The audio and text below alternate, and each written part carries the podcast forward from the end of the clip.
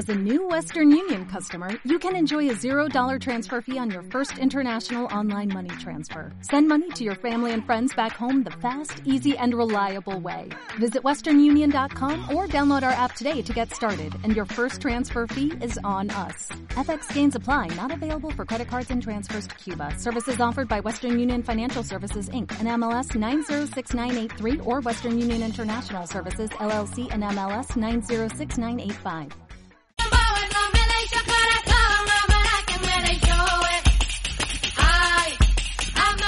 Pues eh, con la música de Tansugueiras, paisanas de Alberto Fraga, eh, nos vamos a uno de los rincones más maravillosos de la península.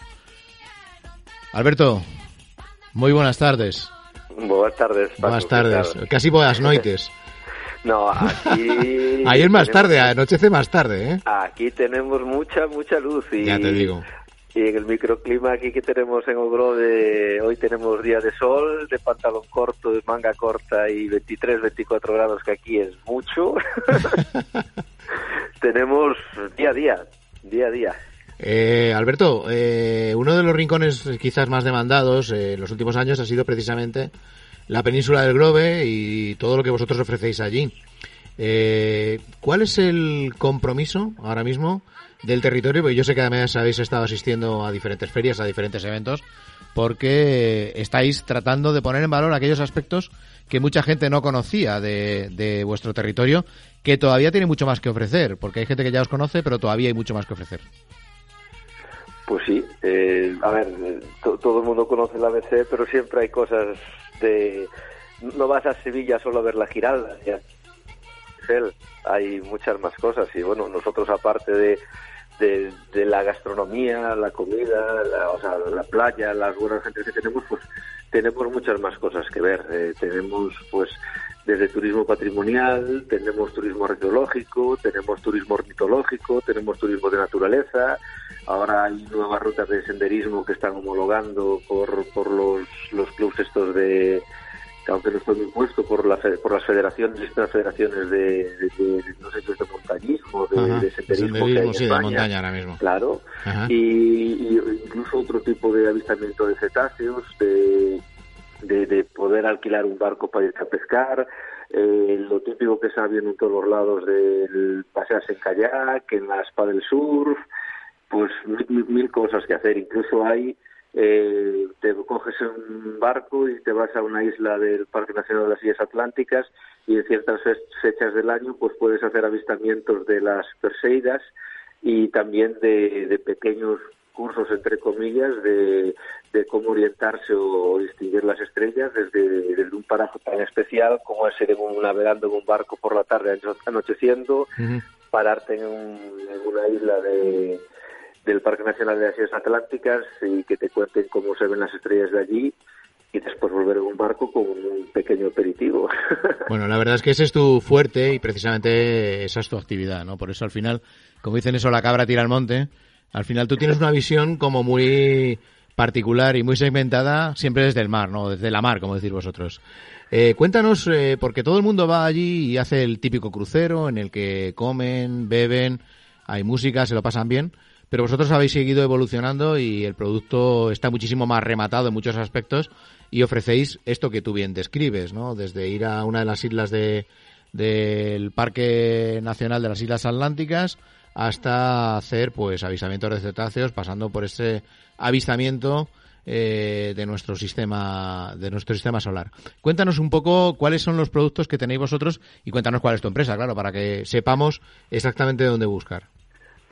Mi empresa, la empresa es Mares do Grove, o Cruceros Mares do Grove, de, de donde lo busques le pusieron el crucero delante, porque pues lo típico, por los buscadores sale más fácil. Pues la empresa se llama Mares do Grove, estamos en el puerto de Grove y nosotros pues eh, hacemos la típica visita esta de te contamos todo lo que ves en nuestra ría, pues algo de cultura general, en lo que gira nuestra economía, nuestra gastronomía, alguna pincelada de interés de, de cultura general, incluso así un poco de, de amarilleo para que, pues para hacerlo más ameno. Ajá. Y vamos siempre contando todo lo que eh, el pasajero aparte puede, tiene la suerte de, de- de- de ver en el día que le toca hacer el paseo. Entonces nos dirigimos a una batea, que son las mejilloneras más conocidas, que son los parques de cultivo flotantes donde se cultiva el mejillón, la australieira, y ahí paramos y le mostramos el, cultivo de estos tres productos.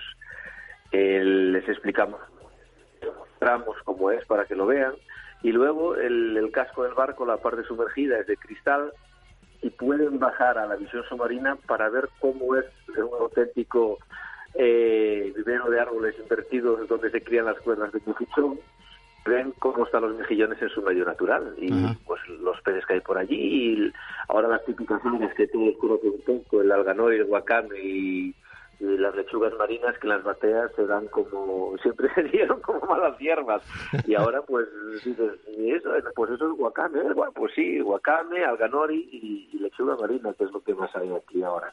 Bueno, la verdad es que el, sentido también y la capacidad de apreciación por parte del, cliente es completamente distinta, ¿no? Antes hablar de las aves marinas, pues prácticamente no tenía sentido porque a nadie le interesaban, pero ahora sí, que cada vez más la gente pues pregunta que qué es lo que está viendo, porque de alguna manera también le gusta interactuar, no solo con las bateas y con ese eh, con ese gran trabajo que lleváis haciendo durante siglos, sino también con la fauna y la flora existente. Sí, bueno, nosotros desde el principio intentamos eh, la zona esta que rodea el Grove y que nos limita con, la lanzada y con, la isla de Oz, hay una zona que es una zona protegida porque es eh, Red Natura 2000, Plan Ramsar y zona cepa porque es una zona de paso de aves migratorias que es la comprendida en la parte este de la isla de la Toja. Y siempre tratamos eh, de poner en valor esa zona y hacer darle un valor, un valor añadido al típico viaje que ya teníamos, aprovechando esta zona tan especial y cada vez más protegida y más conocida que tenemos, pues darle darle ese valor.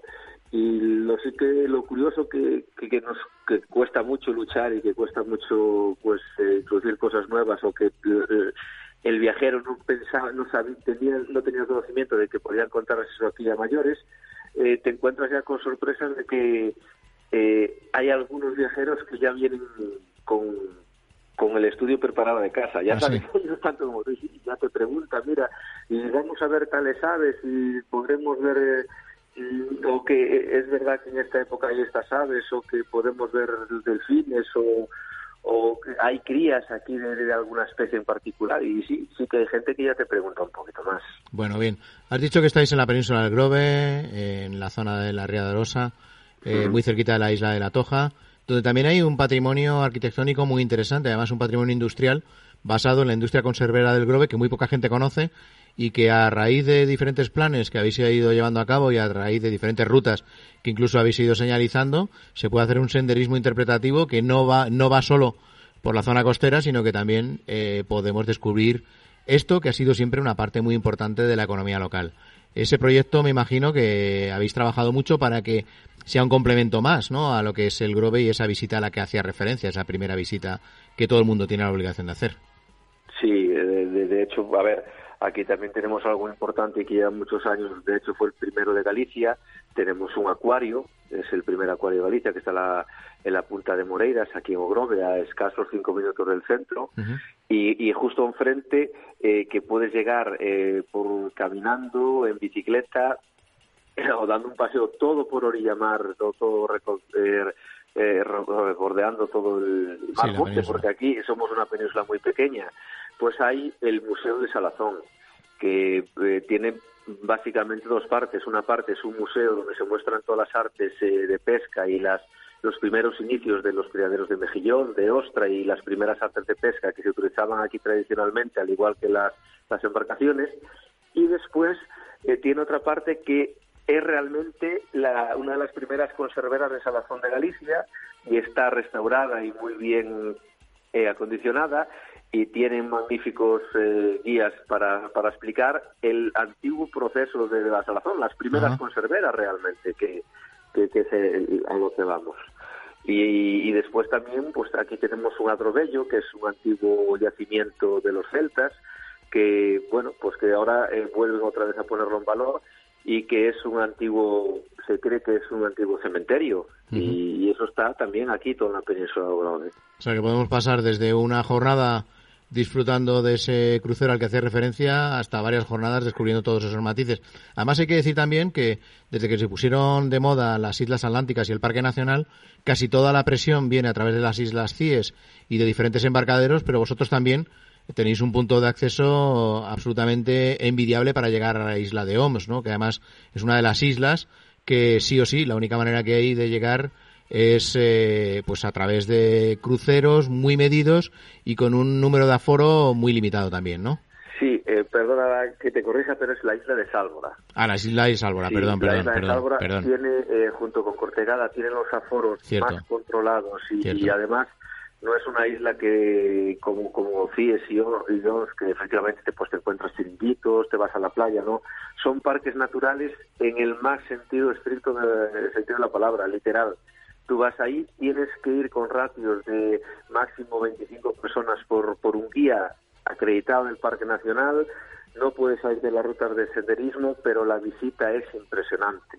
Eh, puedes visitar la antigua aldea, el paso rehabilitado que, que, lo están acondicionando para que también tenga un poco de, más que mostrar eh, de, la zona y la visita de la, ruta del faro es eh, junto con, con, la anécdota eh, histórico del hundimiento de Santa del, del, transatlántico Santa Isabel que se hundió ahí que puso en valor la, a, las mujeres guerreras de, la isla de Sálvora y Gallegas que fueron las auténticas heroínas que salvaron al a, a los trágicos náufragos. A los náufragos. Y bueno, pues es una visita muy, muy, muy interesante. Cuando vosotros eh, tratáis de, o habláis en diferentes ferias y eventos de la isla, o sea, de la península del Grove, yo creo que prácticamente casi todo el mundo conoce, así a primera vista, eh, de qué se trata, pero muy poca gente conoce estos aspectos que estamos mencionando y que hay que poner en valor. Sin embargo, el compromiso del ayuntamiento es total, ¿no? ¿Por qué crees que todavía eh, la gente no identifica la península del Grove con estos valores eh, altamente demandados hoy en día?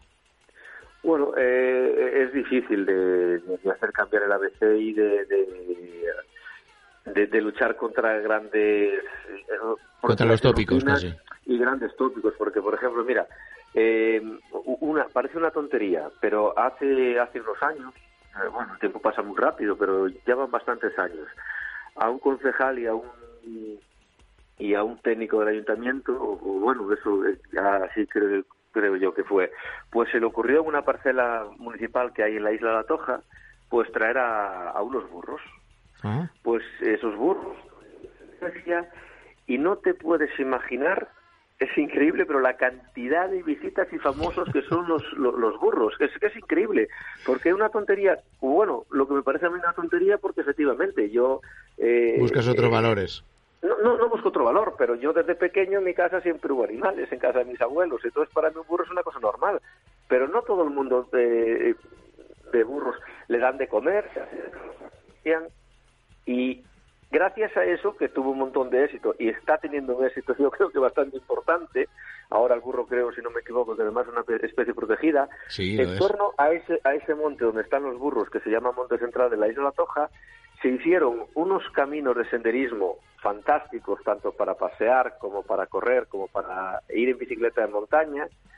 Y no solo eso, sino que en la parte central más arriba hicieron lo que llamaron también, que al principio fue un poco de mofa, ya sabes cómo son los pueblos. Sin duda. Pues se creó lo que llamaron la aldea, la aldea Grovit, coincidiendo con el Señor de los Anillos.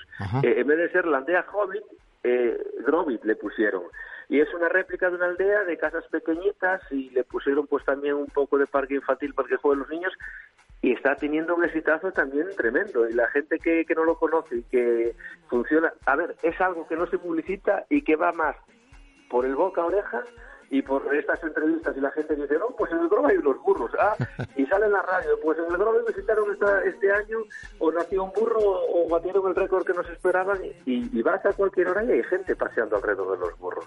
Y la pues también es muy visitada, no solo está la capilla de las conchas de San Caralampio en la isla de la Toja. Bueno, yo creo que hemos hecho un recorrido bastante amplio, bastante extenso y no hemos hablado de los tópicos, aunque sí que es cierto que de alguna manera ese recurso sigue estando ahí y sigue siendo demandado. Alberto, ya para terminar, dinos dónde podemos encontrar esta información, porque yo sé que vuestra página web va a ir buscando poco a poco información de prácticamente casi toda la comarca y creo que podéis ser un referente a nivel informativo. Alberto. Bueno, parece que se nos ha cortado la comunicación con nuestro compañero Alberto. ¿Me oyes, ah, ahora? Alberto, vale, sí. No, te, te digo que la página se llama www Cruceros Mares do Grove con V y es no es D E es D O Mares De do Ogrove. No, do, do, Dogrove, sí. Sí, vale, Dogrove, porque perfecto. es en gallego. punto com. Y mira, yo por ejemplo ahora estoy eh, viendo el, el sol que aún está eh, toda la isla La Toja, la, la cara oeste, toda con sol, el puente y tengo a un señor aquí delante de mí en el puente nadando, delante de los en los parques de cultivo del marisco, de la almeja y los rechos que tengo aquí delante de mi casa. Y ahora está entre los parques, la isla La Toja, el puente y las bateas. Bueno, vamos a, nos vamos a quedar soñando con esa imagen que tú tienes todos los días. Moitas grazas, siempre es un placer hablar contigo y un abrazo enorme para la gente del Grove. Muchísimas gracias, Paco. Un abrazo y a ver si nos podemos dar ese abrazo en persona lo antes A ver si es verdad, que ya llevamos un par de años sin vernos. Cuídate mucho. Y Chao. igualmente, Paco, un abrazo. Gracias. Bueno, pues hasta aquí hemos llegado. Ya sabéis que la semana que viene más y mejor, como siempre. Gracias a nuestros compañeros David Cantarero, David Guerrero en el control técnico, Eduardo Mira en la producción y Paco Huertas que se despide de vosotros hasta la semana que viene. No sin dar arte la bienvenida a nuestro siguiente programa, Caliente y Frío, con Gema Serrano y Álvaro Luis.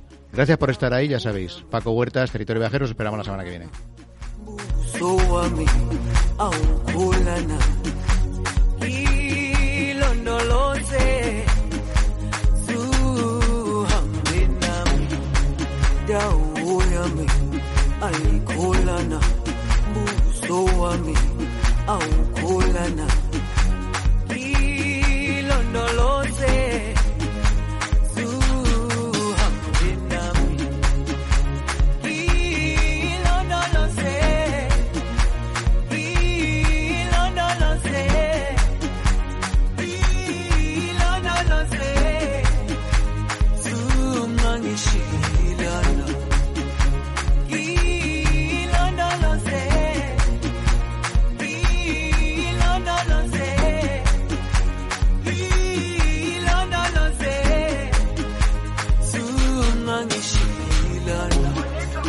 Dawo yami ayikholana buso wami awukholana